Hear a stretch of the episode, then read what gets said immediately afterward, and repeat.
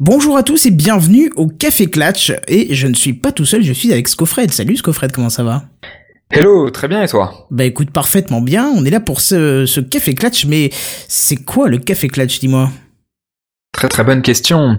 Alors, nous allons parler de technologie, mais pas forcément d'écrire ce qui se passe ou l'actualité. On va plutôt prendre des sujets particuliers et les analyser, réfléchir autour de, autour de tout ça. Bah écoute, ça me semble pas mal. Euh, je vais peut-être expliquer d'où vient le nom Café Clatch. Oui, les origines de ta raison, de ta région. C'est ça. Alors oui, effectivement, c'est le Café Clatch, c'est originaire de l'est de la France, d'où d'où je viens, et c'est un petit peu euh, nos grands-parents qui, qui se réunissent autour d'un café et qui discutent euh, de tout et de rien, et puis surtout un petit peu des ragots du village. Tu vois, ça se raconte un petit peu les les petites choses qui se passent autour d'eux. Tu vois, ils ont plus trop d'autres choses à faire, sont en retraite. Tu vois ce que c'est, quoi. Hein Ouais, et puis je crois que tu l'as très bien retranscrit dans le dans le générique.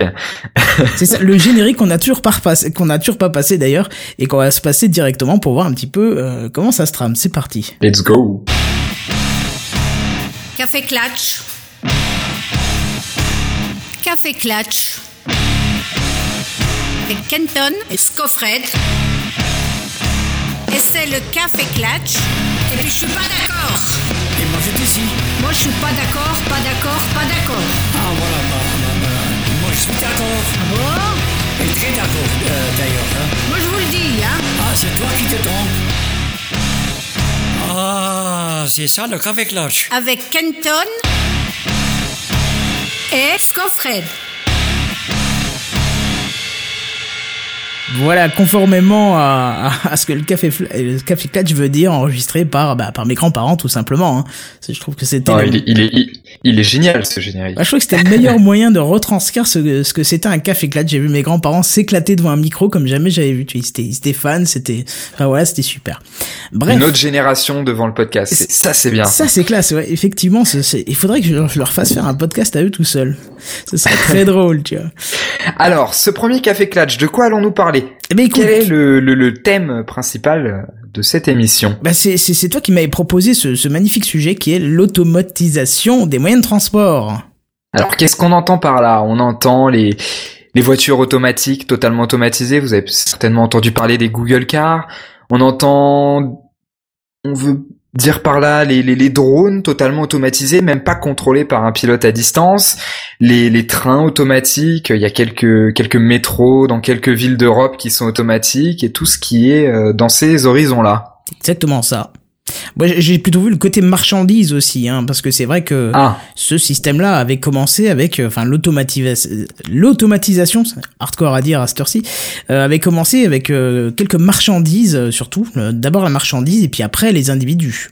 Quel type de marchandises en premier et quelle époque Bah, moi, ce que j'ai recensé de, de, de plus vieux, c'est 1986, la Poste qui avait développé un, un important réseau de tubes souterrains qui était appelé euh, Poste pneumatique et qui permettait un acheminement rapide des courriers urgents, tu vois, les trucs euh, super rapides. Euh, bon, ça ça a pas duré très longtemps. Hein. C'est allé jusqu'en 1984 où ça a été remplacé par le télécopieur. Hein. Sacré bon technologique, hein, quand même. Ah oui, carrément. Mais à l'époque, la poste était innovante, dis-moi. Bah ouais, carrément. Surtout, ils avaient dû ouvrir, euh, ils avaient dû ouvrir toutes euh, toutes les rues de Paris pour euh, poser des, des, des réseaux complets de tubes euh, qui marchaient sous pression d'air. En plus, c'était Mais ça me fait penser, il me semble que le Parlement Paris, enfin le Parlement, la- l'Assemblée nationale et le Sénat parisien, enfin français, étant à Paris, euh, fonctionnent comme ça aussi pour les textes de loi, il me semble. ah oui, d'accord. Connaissent pas Je- les je- mails. je- Non, non. euh, Alors peut-être que c'est plus le cas actuellement. Ouais. Mais je, il me semble qu'à une époque c'était le cas. Et puis ça me fait aussi penser, tu sais, dans les carrefours où les, euh, il y a une espèce de boîtier derrière Oui. la caissière ou le Ça, c'est caissier. resté, effectivement. Et ah ouais, c'est toujours présent? Ah bah euh, moi je vais d'une petite ville, je peux t'assurer que le, le magasin, le supermarché du coin, entre la station euh, essence, euh, car- enfin la station de carburant et le, le magasin, pour faire transiter l'argent, ça fonctionne toujours sur ce système. hein. Ah ouais, ah moi c'était quand j'étais petit. Ouais mais toi t'es sur Paris, je suis dans une petite ville, tu vois, c'est bien. et je suis pas, et je suis, et je suis aussi un peu plus jeune. Oui, bah oui, aussi, oui. Ce qui vrai. fait que quand j'étais petit, c'était pas il y a si longtemps que ça en fait. Oui, moi c'était il y a plus longtemps, mais bon, on va pas, on va pas parler trop de nous, on va plutôt parler du sujet. Vous aurez le Mais temps au oui. travers les épisodes de nous découvrir au fur et à mesure. Ouais, alors là, dans ce, ce truc post-pneumatique, du coup, c'est c'est pas tellement de l'automatisation, puisque en gros, il y a toujours des humains qui qui gère un peu un peu tout ça quoi. Oui, ça gère le départ et l'arrivée. Hein, ça, ça Ouais. gère, euh, la, on va dire, la mise en tube euh, de, de la marchandise, la réception, et ça s'arrête là. Ok, ouais. Ça, ça va pas plus loin. hein. Ouais, je, je, je, je vois. Alors, sinon, est-ce que t'as... Moi, j'ai recensé un truc euh, qui date de... Alors, pff, à peu près la même époque, euh, plutôt justement vers la fin de ton poste pneumatique. Ouais. 1983, les premiers trains automatisés. Ah bah vas-y, je t'écoute, dis-moi un peu ce que c'est. Alors, les, les premiers trains automatisés, on appelait ça les VAL, les véhicules automatiques légers, parce qu'à l'époque, donc, pour faire de l'automatisation, c'était assez compliqué, ce qui fait qu'il y avait des largeurs maximum pour les trains. Largeur, euh, oui, largeur et longueur aussi. C'est-à-dire qu'il y avait euh, très peu de wagons. Ouais. Maximum deux. Et euh, donc les premiers, 1983 en France en tout cas. Alors je sais pas si les premiers étaient en France. En tout cas en France, les premiers étaient en 1983. C'était entre la ville de Lille et la ville de d'Ascq. Je sais Villeneuve d'A- pardon Villeneuve d'Ascq. Je sais pas exactement où c'est. J'imagine que c'est pas très éloigné. Donc ça montre bien en tout cas que la technologie permettant l'automatisation existe depuis longtemps et à peu près depuis la même époque que, que l'existence des ordinateurs euh, un minimum évolué. Ouais, c'est, assez drôle ce que tu me dis, puisque là, en ce moment, actuellement, il y a les grosses villes du monde qui poussent les grosses industries à justement euh, la recherche et à la conception de, de transport de fret automatisé, tu vois. Comment ça? Bah, il y a beaucoup d'entreprises qui se basent sur le transport souterrain. Enfin, dans, dans leur recherche pour l'instant, c'est toujours au stade de la recherche. Il y a des tests sûrement qui sont faits, mais c'est souterrain, donc sur des rails via des wagons complètement autonomes qui pourraient être chargés et déchargés sans aucune intervention humaine.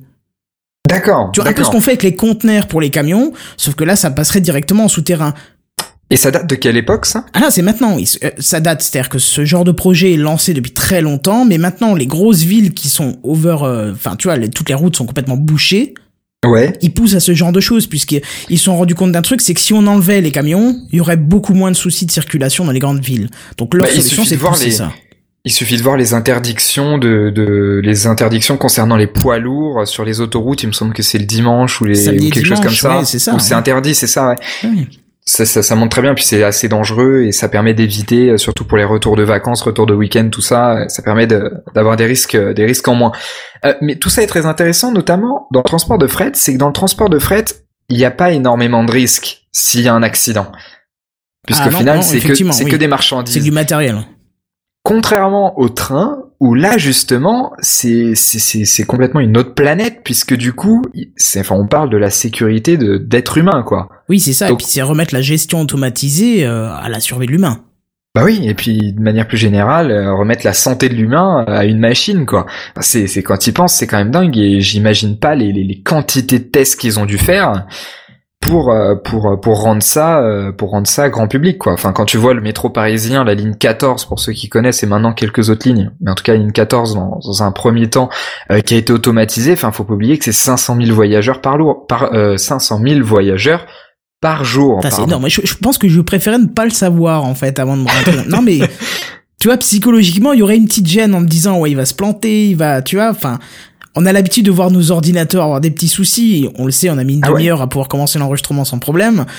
Je veux dire, voilà, tu vois, tu te dis, tiens, là, c'est entièrement géré par des composants électroniques, notre survie, bon. Mais moi, je penserais plutôt l'inverse. C'est-à-dire que moi, je me sens peut-être plus en sécurité dans un truc complètement automatisé parce que il y a un point très important, il n'y a pas l'erreur humaine. Oui, ça, c'est vrai que c'est un énorme point, oui. Et donc, en fait, la seule erreur qu'il peut y avoir, c'est l'erreur humaine à la conception. Ouais, ouais, exactement. Mais du coup, ça, ça peut, tu vois, on va dire qu'une erreur humaine à la conception peut être beaucoup, peut-être, peut-être, je suis pas sûr, j'ai mis une hypothèse, peut-être beaucoup plus grave par la suite que si c'est le chauffeur qui fait une erreur. Sauf que là, sauf que la, la, la, comment dire, le- l'erreur, enfin, l'erreur de conception avant euh, qui est les, qui est les voyageurs, euh, ça peut être complètement minimisé par des tests. Ah, là, je suis pas sûr. Regarde, je te donne un simple exemple, tu me dis ce que t'en penses. Maintenant, c'est plus trop le cas, mais il y a quelques années, on entendait encore ce cas des voitures euh, avec les régulateurs de vitesse qui, qui pétaient les plombs. Ouais. Et euh, qui balançaient les certains utilisateurs dans les péages à 130 km heure, la personne pouvait plus rien faire. Alors, outre le fait que j'ai jamais compris comment la personne qui est dans cette situation ne peut pas juste retirer la clé, ou tirer le frein à main petit à petit, euh, je sais pas, mais admettons, elle n'a plus que la seule possibilité que de tenir le volant. Tu t'imagines, ça arrive sur un métro avec, euh, je sais pas combien peut contenir un métro, mais on va dire euh, 200 personnes. T'imagines comment ça peut être violent? Le métro qui s'arrête plus, fini, il accélère constamment. D'accord, mais à partir de ce moment-là, à partir du moment où tu sais que ça peut se produire, quand tu conçois le système, tu prévois des systèmes d'urgence qui a priori n'ont pas été le cas sur les systèmes de régulation de vitesse. Et puis tu testes dans toutes les conditions possibles, ou en tout cas un maximum, puisqu'on sait très bien que tu pourras pas toutes les tester, mais tu le testes dans un, condi dans un maximum de conditions pour éviter justement tous ces problèmes. Ouais, ouais, ouais. Donc, si tu réfléchis, plus tu fais de tests, moins t'as de risques que ça arrive. Ouais, mais le risque zéro, on le sait très bien, ça n'existe pas. Ouais, c'est un, peu comme quand on parle de hacking et on sait très bien qu'on a beau euh, passer des heures et des heures dans le code d'un- d'une application et que au final il y aura toujours des failles de sécurité même si on les voit pas. Ouais, c'est ça. Tu vois, donc je me dis, bon après, c'est clair que euh, s'il devait y avoir un bug sur le système automatisé, on peut se douter que d'autres systèmes indépendants derrière servent juste à contrôler ça. On le voit dans les appareils médicaux qui sont là juste pour surveiller si le premier appareil fonctionne. Ouais, donc tu, en fait tu veux dire un appareil automatique qui vérifie le bon fonctionnement d'un autre appareil automatique. C'est ça. Tout ce qui est, je sais que la NASA fonctionne comme ça aussi. Ils ont leur système de gestion et ils ont encore un système de gestion externe qui ne sert juste euh, qu'à corriger le problème en temps réel. Ben, on l'a vu récemment avec Curiosity qui était sur Mars. Le système primaire avait planté, avait planté, pardon. Ils ont utilisé le système secondaire pour remettre le système premier en place, tu vois. Ah d'accord, intéressant. Et j'imagine qu'il doit y avoir ça dans du coup dans les trains automatiques, les systèmes de fret automatiques, Eh ben, etc. j'espère, j'espère. Pour le fret, à la limite, je m'en fous. Mais pour moi, je préfère quand même, tu vois, parce que... A priori, il y a pas l'air d'y avoir pour les limitateurs de vitesse, mais bon. C'est ça. Alors, ce que- toi tu me disais aussi, euh, c'est que tu, tu parlais d'avion. Je préférais Ah. que dans un type de, enfin que dans l'avion il y ait déjà ce genre de système de vérification. Bah, je, vais- je vais te faire peur, hein, mais on parlait de date tout à l'heure. Bon, métro ligne 14 parisien, 1998. Ouais. D'accord. Il y a l'Europe qui a lancé un projet qui s'appelle le l'IFATS, I-F-A-T-S pour Oh, j'ai- Innovative. J'ai trouvé le même exactement. Ah ouais? Oui, oui. oui. Innovative Future Air Transport System, qui est en gros, enfin c'est un système d'automatisation des de l'aviation en général. quoi. C'est même pas un seul avion, c'est déjà un système d'automatisation pour chaque avion de manière individuelle, mais aussi de gestion de l'aviation, donc en gros euh, ce qu'on voit actuellement par les tours de contrôle, de manière automatique. Ouais, ce qui, ce qui est plus préférable quand même, s'ils partent tous tout seuls, ça risque quand même de se rentrer dedans. Donc vaut mieux qu'ils soient interconnectés. Et ça c'est Horizon 2020. Oui, mais alors moi ce que j'ai vu sur ce projet, c'est que pour l'instant il avait été abandonné. Ah oui? Bah, c'est ce que j'ai, j'ai- parce que j'ai cherché là-dessus, il y avait pas beaucoup de news, ça datait de 2005, j'ai essayé de chercher un petit peu plus, et apparemment ça, enfin, abandonné, ça a été mis de côté. Mais, euh, en me renseignant un petit peu sur l'aviation, j'ai aussi pu euh, voir des, des pilotes qui parlaient, en disant que, à part avoir le, la main sur le, sur le, le- je sais plus comment il appelait ça, le, manche pour, euh, le manche de l'avion, ils ne faisaient pas grand chose euh, eux-mêmes. C'est que dans certains cas, il y avait un déverrouillage et qui contrôlait l'avion, mais que la plupart du temps, ils ont une assistance, voire un pilote contr- automatique. Voilà, voire un contrôle total de l'avion.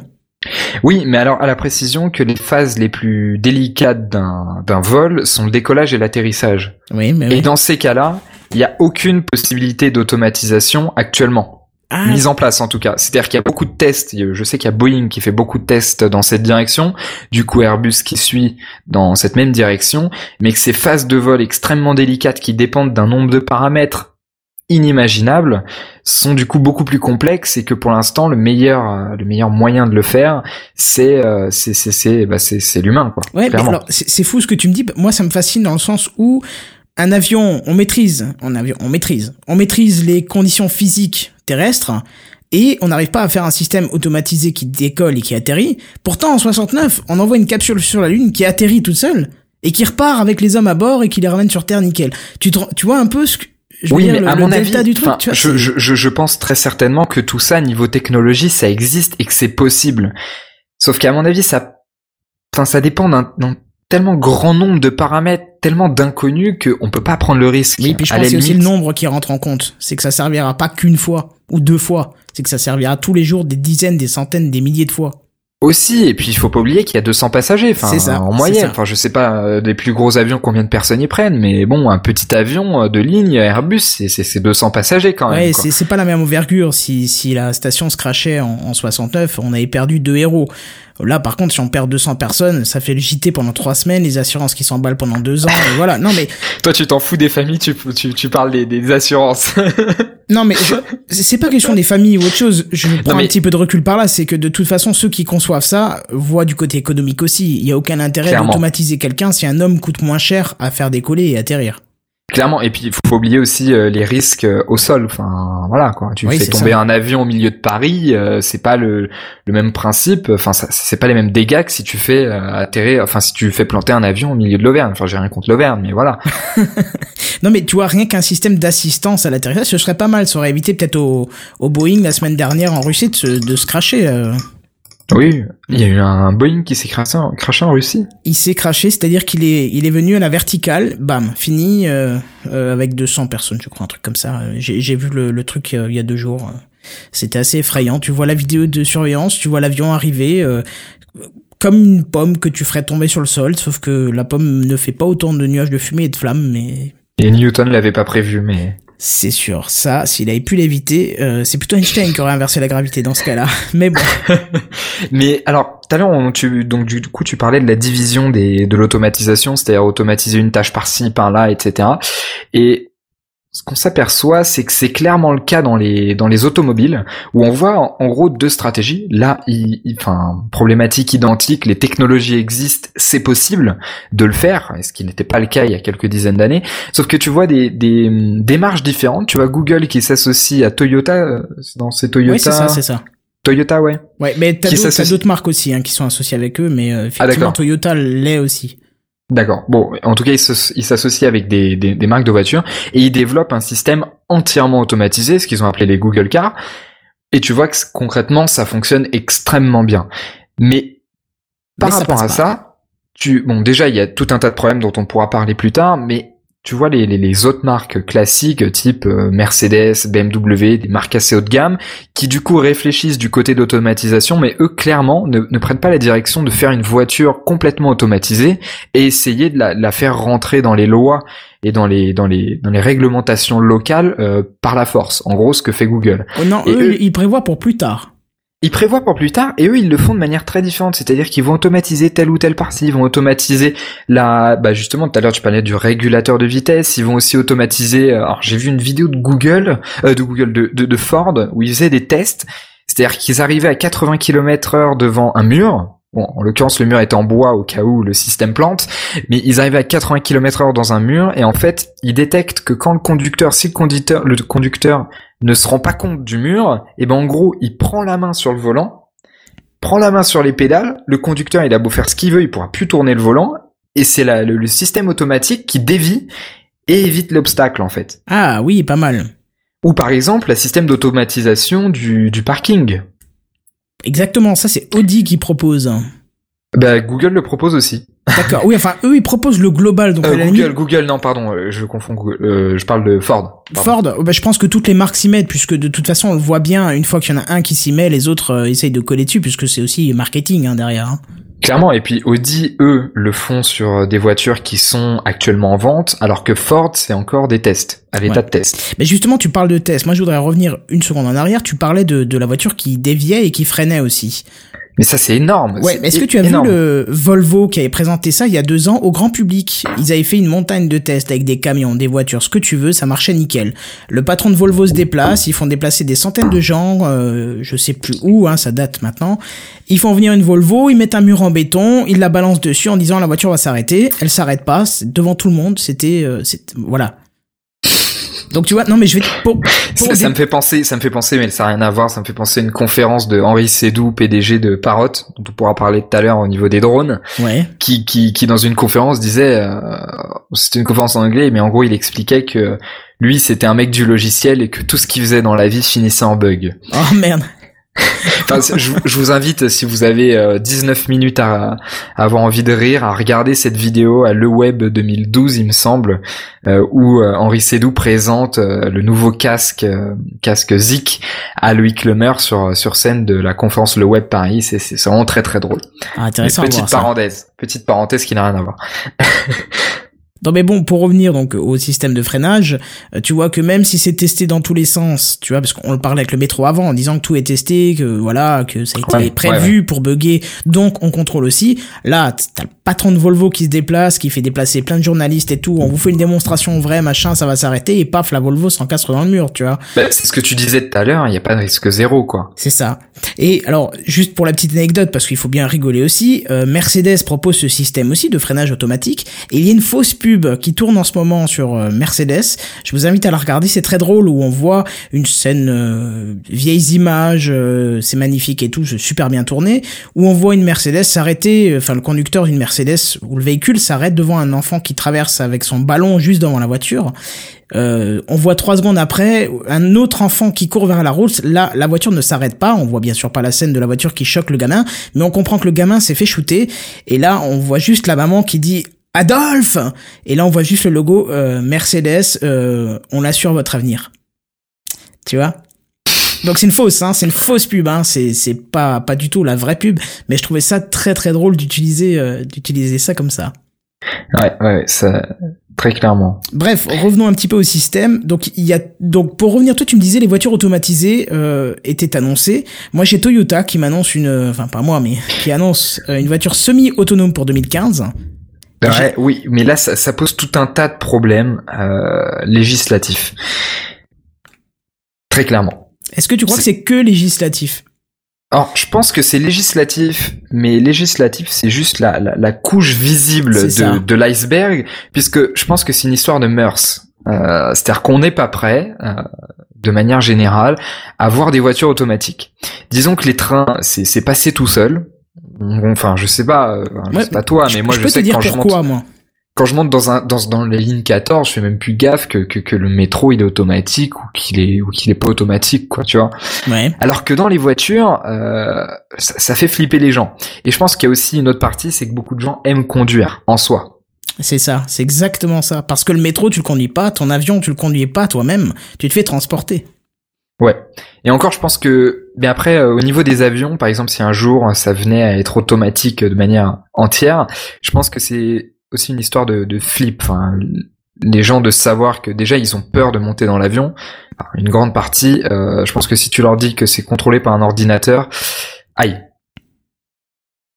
Ouais, comme tu dis, après on revient sur le même principe, c'est qu'il n'y a pas le risque humain. En avion, c'est beaucoup plus grave, un risque de, enfin l'erreur, pardon, l'erreur humaine est beaucoup plus grave que en train. Enfin quoique non, en train peut-être pas parce que tu peux avoir le même nombre de morts, mais euh, Oui, il suffit de voir le- le- l'accident qu'il y a eu il y a quelques mois. Je crois que c'était cet été en Espagne ou je sais voilà, plus où. c'est ça, Truc complètement hallucinant. Enfin, Clair. voilà quoi. c'est clair.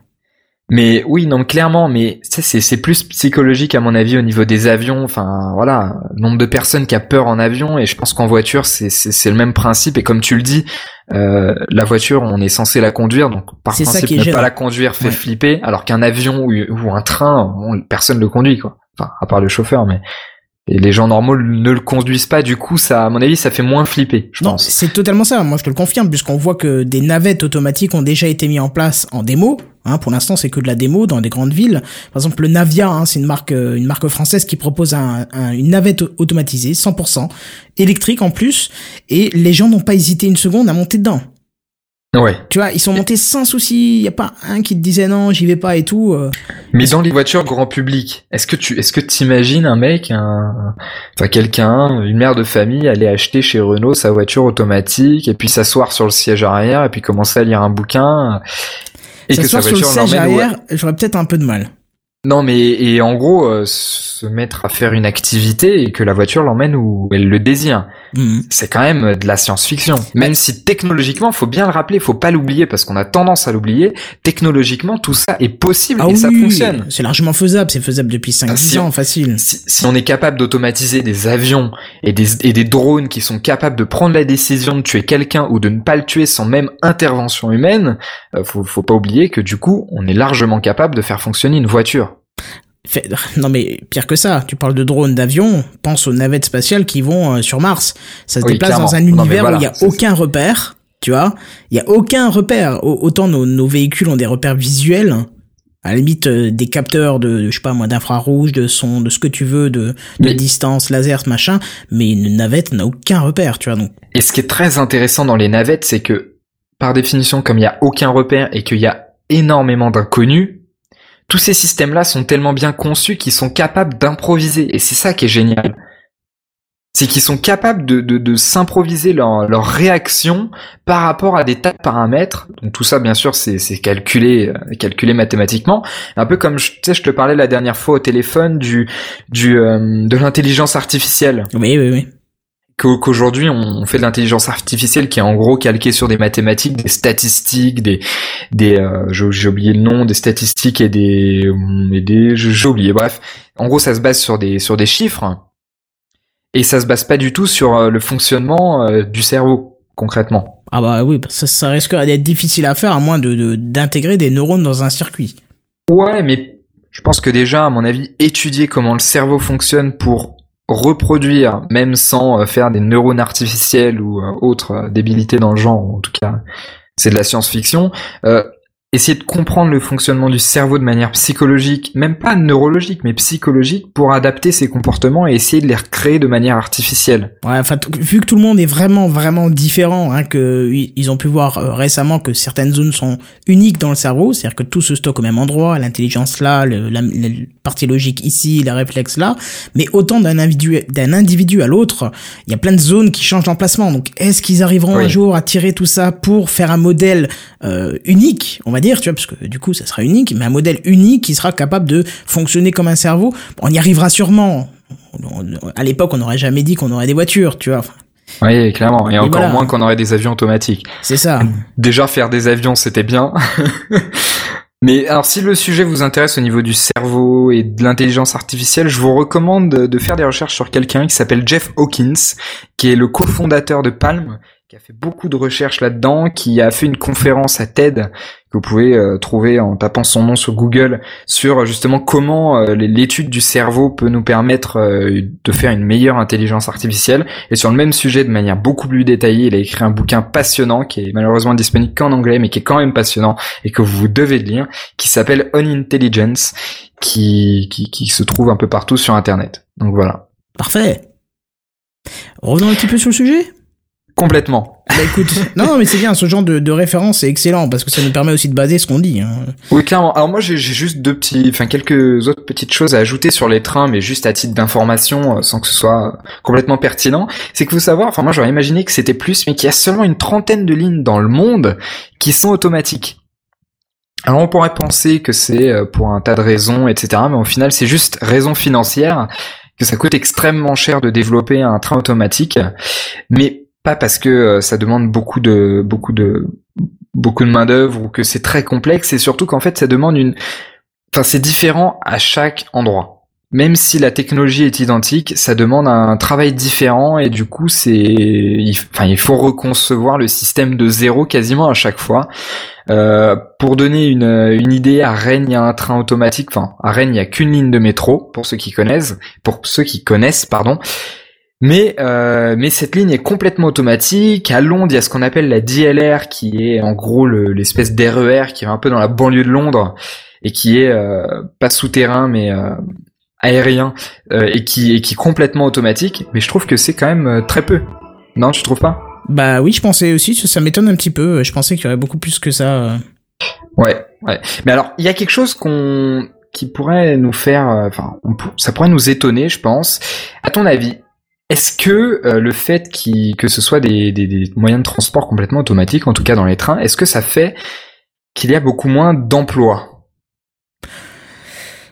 Alors c'est une question qui serait compliquée à résoudre parce que euh, on compte, on compte quoi? Le, le boulot des ingénieurs qui en conçu le système ou on compte que la personne qui l'a conduit au quotidien ou les personnes qui, qui au conduisent ces quotidien. Au quotidien. Quotidien, oui, forcément, ça va enlever un emploi. Quoique, il y a toujours, euh, il y a toujours en remplacement quelqu'un qui, à mon avis, s'occupe d'une maintenance qui serait éventuellement plus poussée que si c'était conduit par un humain.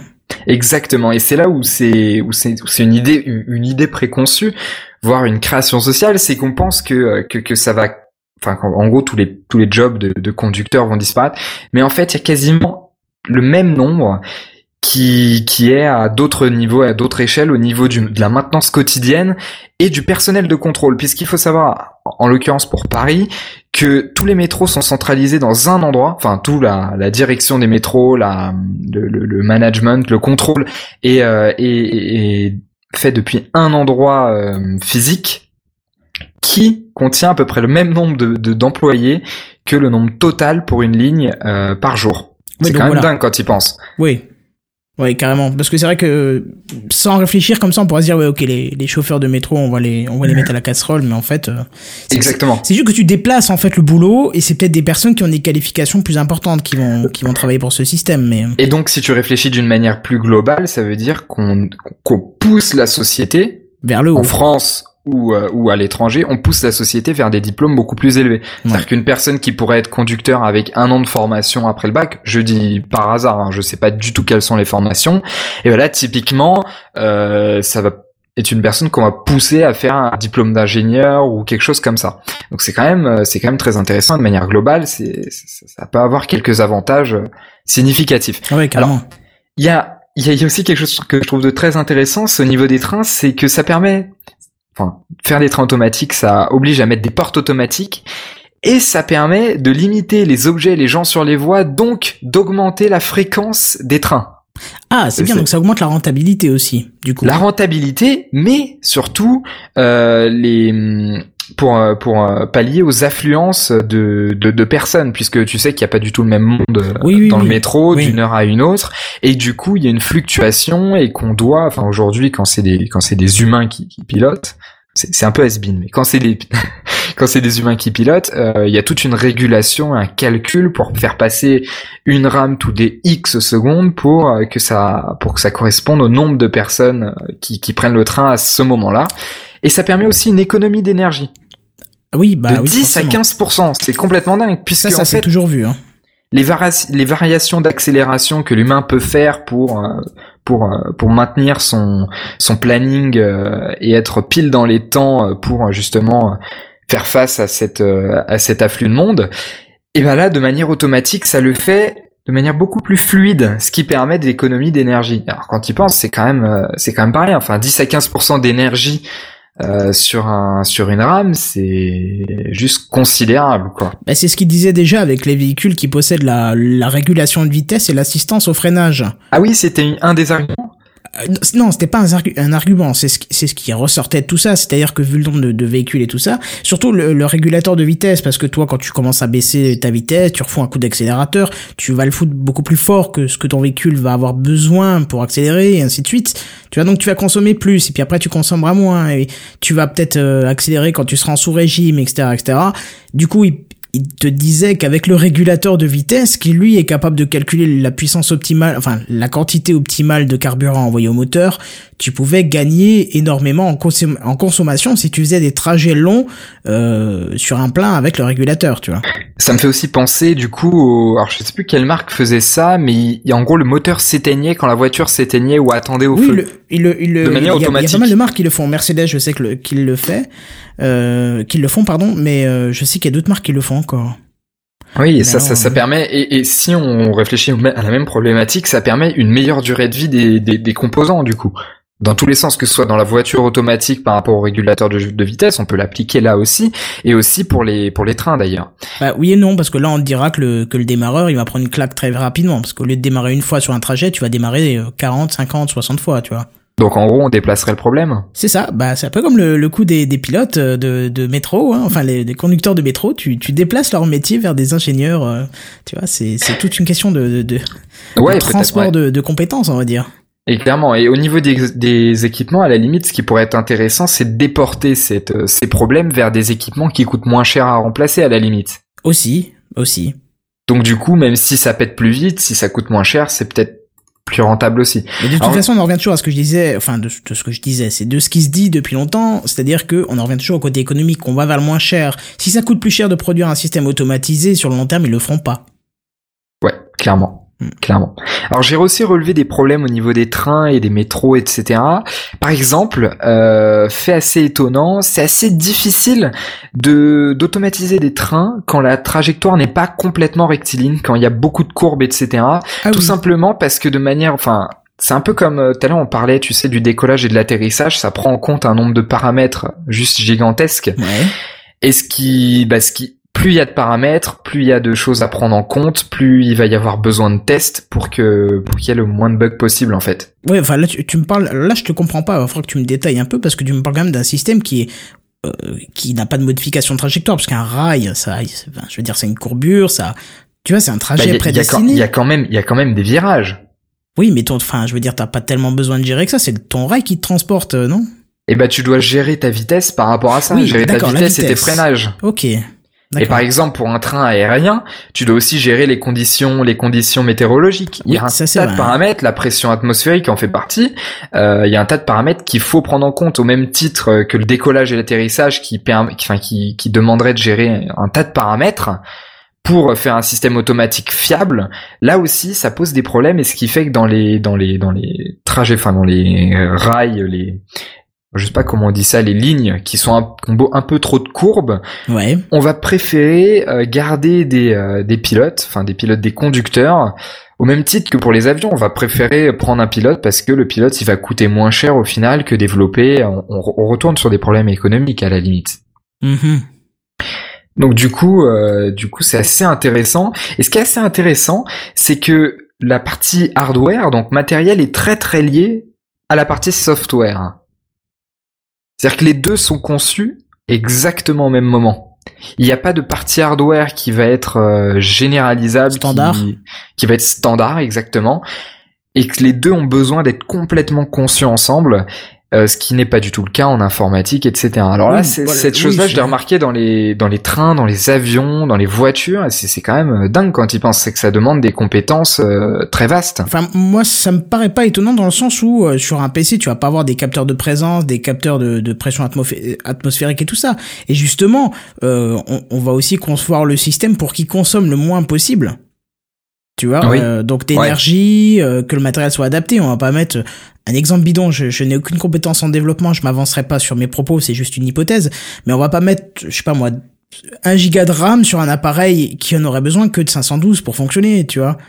Je veux dire, à grande échelle de production, euh, le coût économique euh, est, est assez énorme. Oui, oui, Donc je, je très peux clairement. comprendre que ça soit vraiment développé euh, au grain. Ouais.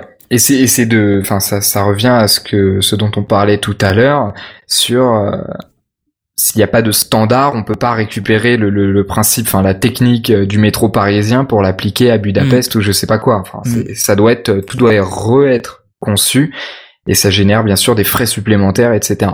Et alors, il y a un truc qu'on disait aussi au début qui se rapporte aussi au train, c'est dès qu'il est question de l'humain, on n'a pas la même acceptation. Parce que tu vois, tu me dis, dès qu'il y a une courbe, on laisse quand même un, conducteur. Euh, dans les dans les aéroports, euh, les trois quarts, la les trois quarts des systèmes de transit de bagages sont faits par des systèmes automatisés qui sont sur rail. Et oui, il y a des espèces de tapis roulants aussi. Euh, oui, bon, là, je l'ai pas compté dedans, tu vois, même si effectivement, bah, le tapis roulant, ça a quand même beaucoup plus d'années, il y a, enfin, il y a pas trop d'automatisation là-dedans, c'est, Oui, c'est continu, c'est continu. Voilà, c'est un moteur qui tourne, tu poses ton truc dessus. Non, non, moi je te parle vraiment de, de, de systèmes automatiques qui te ramènent tes bagages euh, via une ligne de train. euh, euh, enfin, c'est pas pour toi, tu vois. Je veux dire, je pense que c'est entre le personnel, celui qui va récupérer sur le tapis roulant et jusqu'à l'avion. Je, je pense que c'est ça. Mais j'ai vu que dans, dans, dans, dans énormément d'aéroports, ce système était, était en place. Mais à la limite, il y a, il y, a, il y, a, aucun risque. Enfin, s'il y a un problème de développement et que le système a mal été conçu, bon, il y a une valise qui tombe par terre, quoi. Voilà, c'est ça. Oui, au pire, ils envoient quelqu'un chercher les valises dans, un, dans une voiture et puis c'est réglé, tu vois. Mais... Ouais, voilà. Alors que du coup, dans du train, de l'avion, de la voiture, il y a un S'ils font problème. tomber quelqu'un par terre, c'est plus délicat, ouais. c'est un peu plus délicat. Enfin, quoique, on sait pas. Mais c'est vrai que ça doit être chaud à gérer. Le système automatisé par vraiment une, une quand il y a une forte affluence de, de, de personnes, euh, quelqu'un qui reste coincé, euh, je sais pas, dans la porte. Bon, peut-être pas dans la porte. Je pense que le métro détecte facilement que les portes sont pas fermées. Mais tu vois, quelqu'un se plante sur les rails, se fout à un endroit où il n'y a pas forcément un capteur qui surveille et et Ah on- ouais. alors donc là on peut, Ah on bah peut oui, venir sur un, très- aspect point très pas important. Très, Ouais. Point très important. Euh, S'il y a pas de capteur qui gère ça, du coup, le train, bah, il voit rien, il te fonce dessus, quoi. Alors qu'un pilote, à ce moment-là, il, il déclenche tous les systèmes qui sont en sa possession et il, il essaye de t'éviter, en tout cas. Et, et là, je pense que il faudrait qu'on aborde donc euh, le dernier sujet parce qu'on va arriver bientôt euh, à la fin de. de... On l'a déjà dépassé la demi-heure, donc on va on va peut-être pas. bah, ça plus, fait un euh, bon podcast. C'est ça. Mais il faudrait qu'on voit un point quand même, c'est l'aspect juridique, parce que effectivement, si notre métro écrase euh, écrase euh, écrase quelqu'un, qui est responsable si notre voiture Google euh, tape quelqu'un Bah oui, c'est encore plus présent dans les dans les accidents automobiles. Voilà, si si ton système de, de garage automatique là, je sais même pas comment ça s'appelle, système de parkage, non parking, je sais pas, j'ai j'ai pas de voiture qui a ce Autopark, on système. va l'appeler. Autopark, voilà. C'est Si un système- terme inventé pour l'émission. Hein. Ouais, je sais pas Café comment s'appelle. Clatch j'ai- dédié, dédié, dédié, euh, On vient, de- on va déposer le le, le nom, hein, bien Ouais, sûr. c'est ça. Alors c'est comment tu dis Autopark et c'est signé. Café Clatch. Voilà, il y a même la petite signature sonore. non mais tu Bon, vois l'aspect juridique, je pense qu'il est important. Hein. Pardon? Je vais sur le site de l'INPIL. Hein. Ah ouais, pose-le, pose-le. Mais je, je pense que l'aspect juridique est important à voir aussi parce que euh, c'est pareil pour ton système donc de de- d'autopark. Si euh, en te garant ta voiture tape la voiture de derrière, c'est qui qui est responsable Parce que toi, on te demande d'enlever les mains de ton volant quand la voiture fait ça. Clairement, et aussi, euh, donc déjà, il y a, y a l'histoire de qui est responsable si deux voitures automatiques euh, se, se, plantent ensemble. Mais point encore plus délicat, qui est-ce qui est responsable entre une voiture automatique et un conducteur classique? Alors moi j'ai une euh, petite parcelle de réponse. Ça a été vu aux États-Unis puisque les lois existantes en matière de responsabilité impliquent nécessairement le fabricant de la voiture autonome si celle-ci cause des accidents. Et ouais, mais ça c'est très dangereux comme euh, comme euh, comme réaction. Ça me fait penser à il y a quelques années. Enfin, le débat est plus d'actualité, mais à l'époque où euh, où en gros on emmenait en justice les hébergeurs de contenu sur Internet. Oui, d'accord, oui. Mais alors, j'apporte une deuxième précision. Les voitures autonomes, elles fournissent le plus d'informations précises euh, dans un dans un litige. C'est-à-dire qu'il y a des caméras, il y a tout ce que tu veux sur la voiture. Et pour Donc- donner une idée, 33 gigas à la seconde pour la Google Car. C'est dingue. 33 gigas quoi de, de données qui transitent. De données entre les tous les sensors Oh la vache. et euh, bah, qui sont totalement stockés en fait. Donc tu, tu en fait voilà, c'est ça l'intérêt, c'est que la voiture stocke un maximum d'informations pour pouvoir décharger la société en cas de problème, tu vois. Parce que Ouais. du coup, ça peut très bien être la personne qui était devant qui a fait l'idiot. Oui, donc en gros, les, les données de la, la voiture automatique servent de, de preuve. C'est ça, c'est un dégagement de responsabilité, c'est Google qui le dit hein. D'accord, mais alors, il l'annonce comme ça hein. mais tout ça, faut que ce soit écrit dans des lois. Enfin, tu Bah peux visiblement, c'est le règlement du Nevada. Oui, eh ben Nevada, j'a- j'allais en venir du Nevada puisque le Nevada est le premier État à avoir légalisé donc Nevada, euh, l'État qui contient euh, Las Vegas, la ville de tous les excès, et qui euh, a été le premier État des États-Unis et même du monde à autoriser les voitures automatiques, dont la Google Car.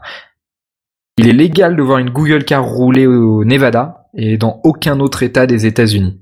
Bon, il faut quand même préciser une chose, je sais pas si c'était prévu que tu le précises, c'est que le Nevada exige quand même qu'une personne soit derrière le volant et une autre dans le siège Ah, du non, je passager. savais pas. Je savais pas. Mais alors, du coup, très intéressant, puisque si euh, il y a deux personnes dans, dans ta voiture, mais qu'ils ont aucun contrôle sur la voiture, ça sert strictement à rien. Alors euh, là, pareil, tu vois que j'ai bien travaillé le sujet, hein, quand même.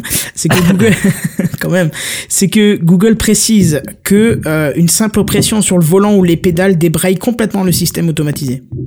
Ah, d'accord. Donc dès que tu pousses sur le volant, c'est le conducteur qui reprend le relais sur la mécanique, enfin sur la mécanique, il n'y a plus de lien hein, mécanique euh, complet de A à Z, mais qui, pr- qui reprend le relais, qui reprend le contrôle du véhicule. D'accord. Après, il faut pas oublier que ça reste que des, que des tests, tu vois. C'est que des tests. C'est pas des conditions, on va dire. Enfin, c'est des conditions qui sont proches du réel. Mais on va pas te on va pas te dire bah tiens vous allez être bêta testeur, on vous file la voiture pendant trois mois et démerdez-vous. Tu vois, là, Oui, c'est les équipes de Google qui font les tests. Le pire test qu'il y ait eu, c'est ils ont mis une personne aveugle au volant. Et là, mais du coup, ils ont ils ont respecté les lois. Il fallait quelqu'un derrière, ils ont mis quelqu'un d'aveugle. oui, mais là, ont laissé. typiquement, ça sert à rien. Ouais, La loi est absurde. ouais, ils avaient, ils avaient quelqu'un à droite et à, à droite de lui, euh, deux personnes à l'arrière. Et je pense, je pense, je sais pas, j'ai, j'ai pas vu cette information. Je pense quand même qu'ils pouvaient prendre relais, euh, on va dire par télécommande, je pense sur la voiture. D'accord, mais là, dans la loi, du coup, il y a un problème, puisque typiquement, tu respectes la loi. Enfin, imaginons que cette voiture automatique est, est, euh, est commercialisée au grand public. Ils ont demandé une personne derrière. Ils ont pas précisé en état de la conduire.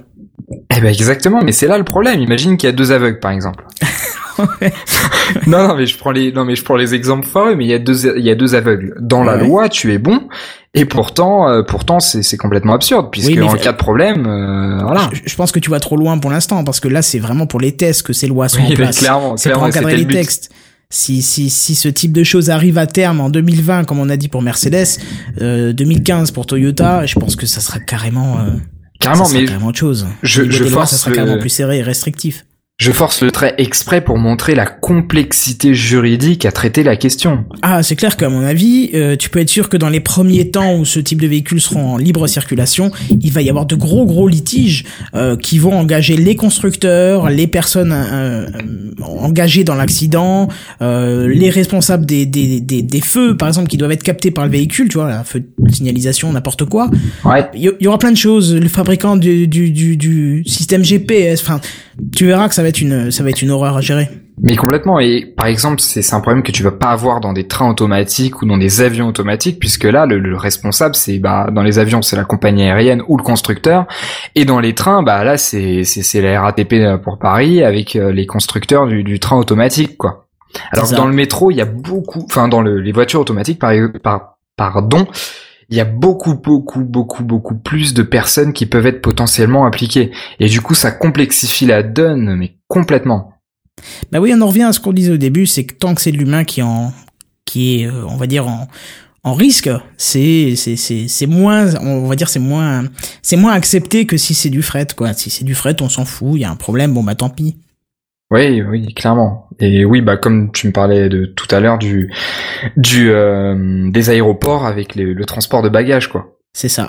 Alors là, on a parlé un petit peu euh, que de véhicules qui étaient, euh, qui étaient complètement euh, gérés par des capteurs Oui. ou par des traceurs.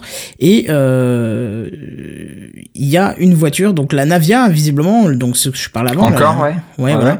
Qui est, euh, euh, elle, gérée, pardon, sans éléments extérieurs. Voilà, c'est ce que je voulais dire. Euh, tout ce qu'on a parlé était aussi géré par des éléments extérieurs, mais celle-ci ne serait gérée par rien d'extérieur. Elle serait complètement autonome et on pourrait la lâcher à n'importe quel endroit pour qu'elle s'en sorte.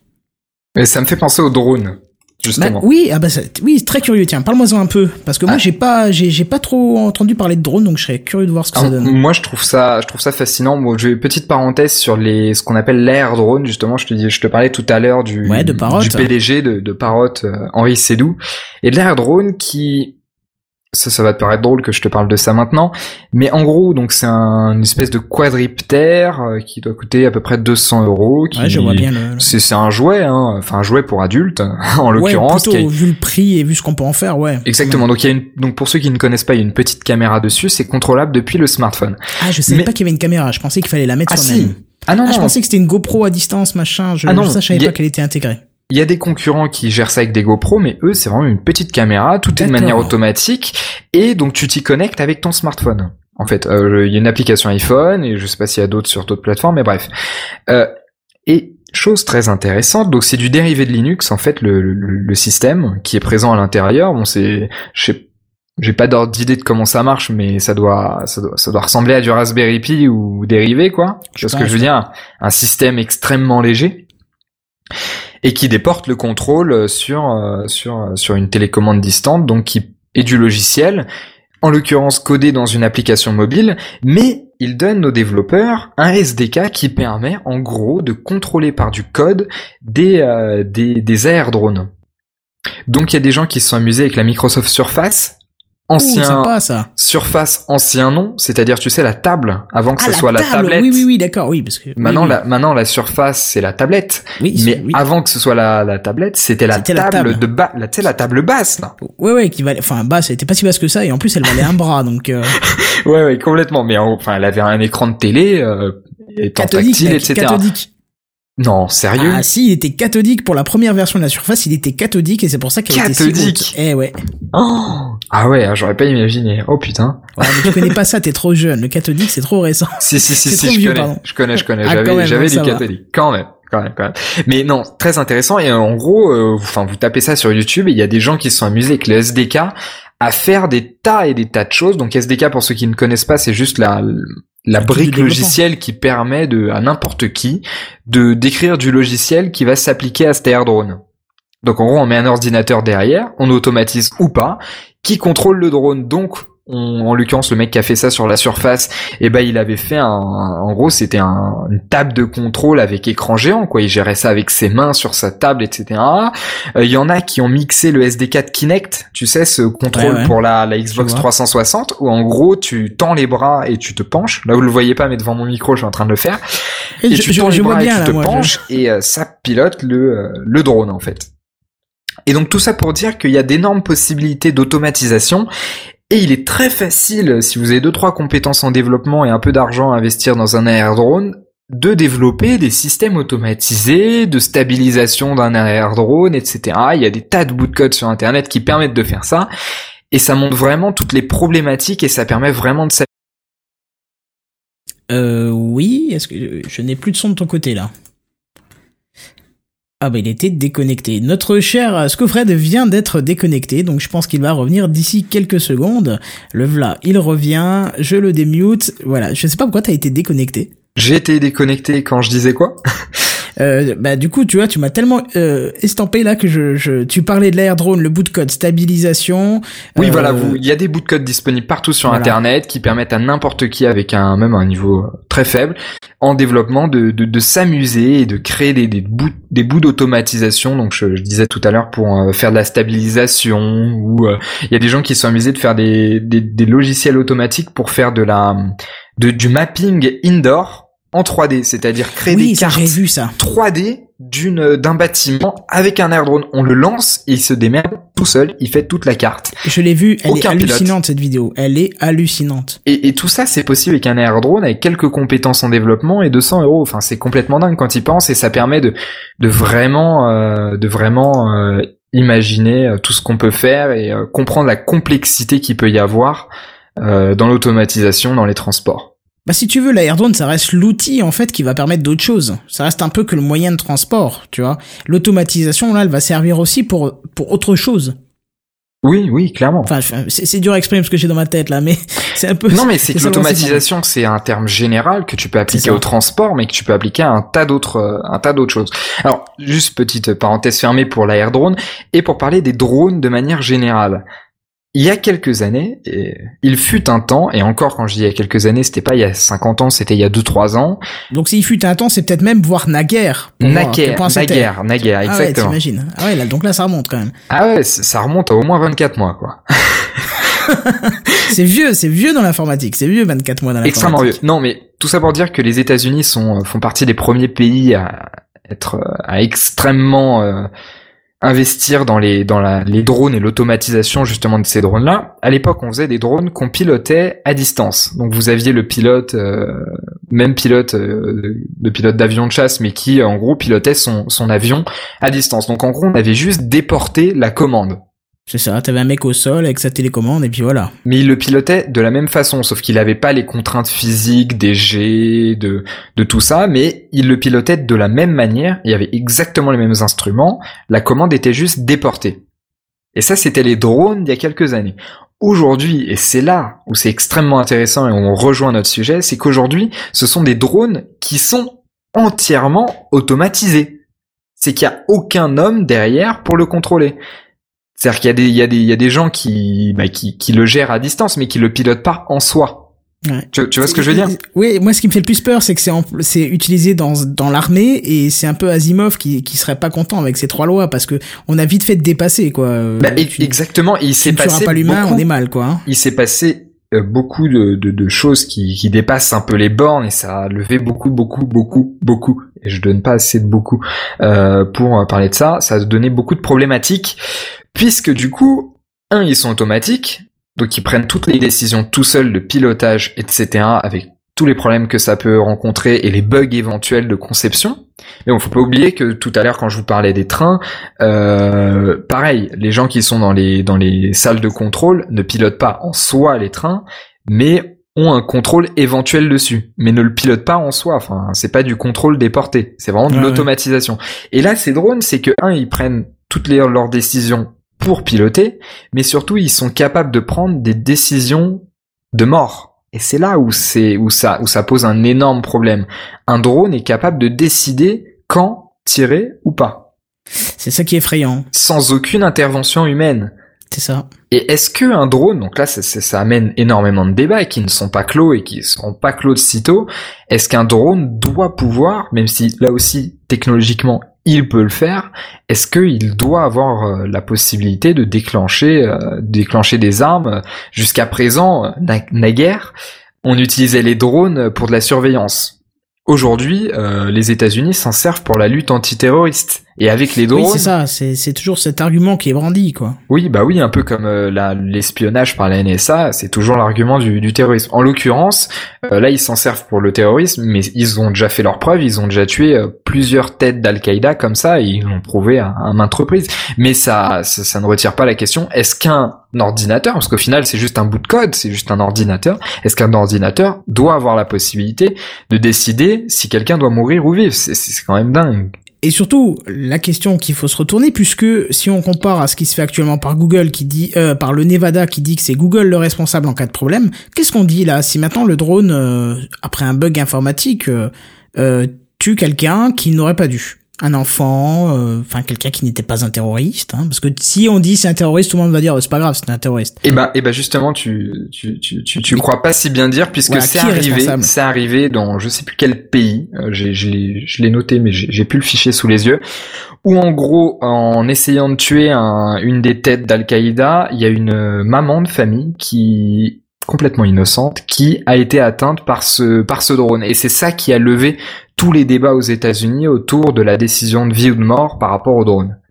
Et qui donc qui est responsable là Le constructeur des composants de l'appareil, celui qui l'a lancé l'appareil, qui l'a mis en route pour pour qu'il départ, pour qu'il parte pardon de, de là où il était stocké, c'est celui qui a développé la partie logicielle qui contrôle le matériel?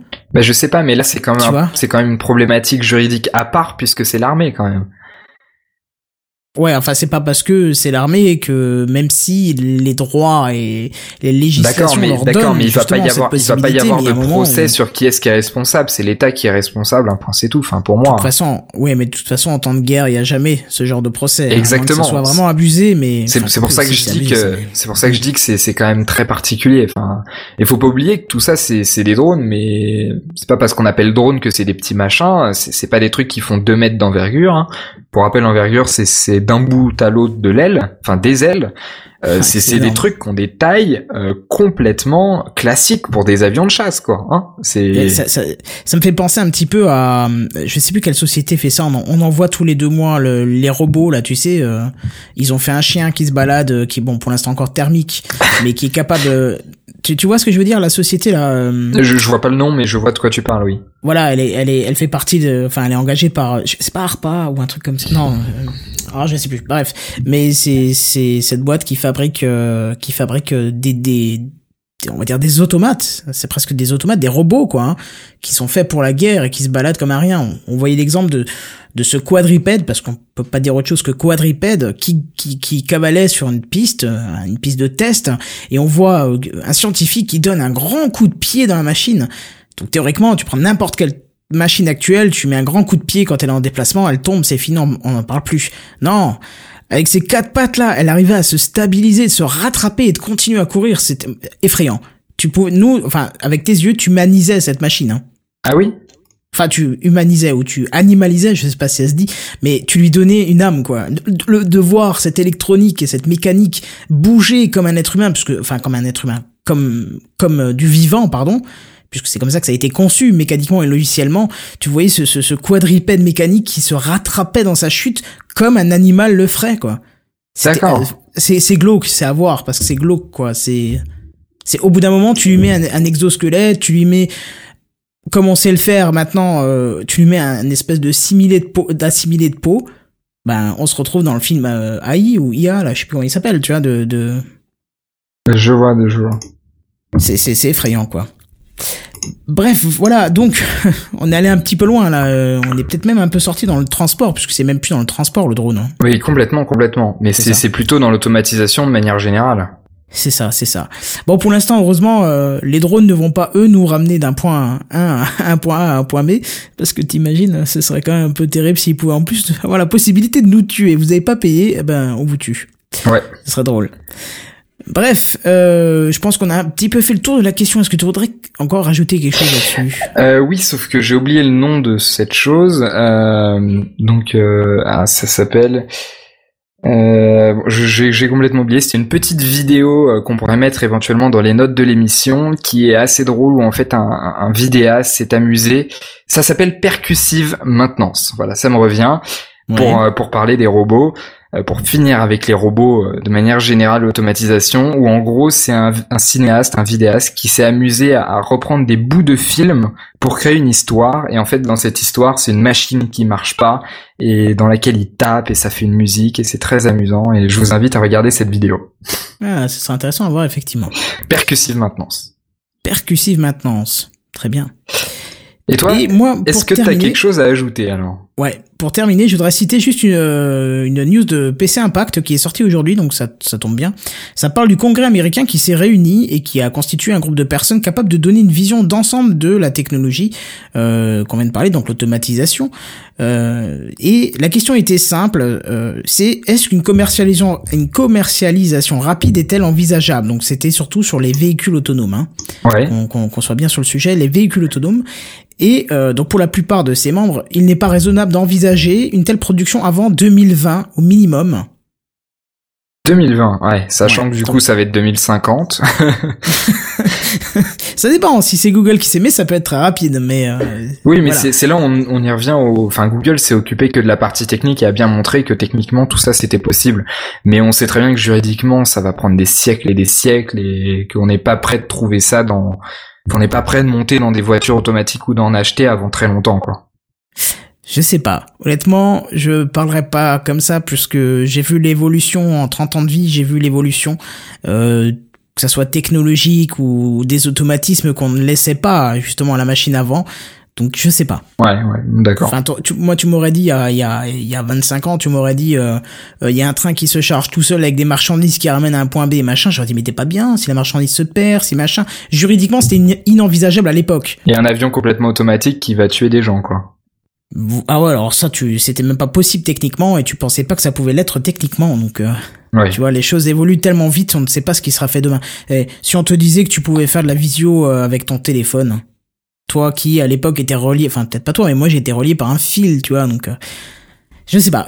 Les choses peuvent, à mon avis, très vite évoluer. On verra ça. euh, Malheureusement, on verra ça malgré nous. Hein. C'est Amin Mahalouf qui disait que le, 20e siècle était le, le plus fabuleux des siècles puisque tout avait évolué largement plus vite qu'en des centaines et des centaines années- d'années d'existence euh, au niveau des technologies. Ouais, bah, je crois que le, que le 22e siècle sera le siècle le plus hallucinant parce que on aura une perte encore plus rapide que l'évolution qu'on qu'on a effectuée. Ça, c'était un avis personnel. voilà. Le gros sûr que négatif. je me trompe. non, mais je- voilà, j'espère que je me trompe, mais bon, on verra. Bref, on va, on va clôturer euh, notre première édition de, de Café Clatch en espérant que ça vous aura plu. Où est-ce qu'on peut te retrouver, dis-moi Sur Twitter, arrobas Cofred underscore, vous savez le tiret du bas. Et, euh, et voilà. Et toi, où est-ce qu'on peut te retrouver euh, Sur YouTube, euh, sur la chaîne Kenton57. Voilà. Pour euh, surtout si vous êtes euh, fan de Minecraft, c'est ça Pas forcément, il y a, il y a même, euh, il y a, y a un peu, de- enfin, il y a un peu de tout dans le jeu, et puis il y a surtout euh, Gamecraft qui est aussi une émission basée sur l'audio, sur euh, les news high tech d'un niveau un petit peu plus léger, sur, enfin, c'est plus fun, c'est voilà, c'est une super bonne ambiance, c'est de la déconnade, c'est tous les jeudis soirs en live. Et si euh, vous êtes intéressé par le podcast, je vous invite à aller découvrir les podcasts de FreePod, dont l'inaudible. Ah, euh, de Walter et euh, plein d'autres sur euh, tout un tas de sujets, autant geek que absolument pas geek. Le Quadratour, allez écouter, c'est bien ça. C'est ça terminé. plus. c'est terminé, mais, c'est très bien quand même. Mais il faut l'écouter parce que c'était un de mes préférés de, de FreePod. C'est Quadratour et j'étais très très attristé quand ça s'est arrêté. Et petit salut au passage à Mr. D. Et voilà. C'est ça. Merci à, à, tous à tous ces gens-là qui nous régalent chaque semaine. D'ailleurs, j'ai encore 40 euh, podcasts de, à rattraper pour être à jour. T'imagines? Aïe aïe aïe. Bon, Il y a bon de quoi courage, faire alors. avec FreePod et les ex No Watch. Il y a, il y a de quoi faire. Bref, euh, on vous retrouve euh, très prochainement pour un nouveau sujet. Et puis on vous dit à plus. Bye bye. À plus. Café Clatch. Café Clatch. Avec Kenton et Scofred. Et c'est le Café Clatch Et puis je suis pas d'accord. Et moi je dis si. Moi je suis pas d'accord, pas d'accord, pas d'accord. Ah voilà, bah, bah, bah, moi je suis d'accord. Bon, Et très d'accord euh, d'ailleurs. Hein. moi je vous le dis, hein. Ah, c'est toi qui te trompes. Ah, c'est ça le avec l'âge. Avec Kenton et Scoffred.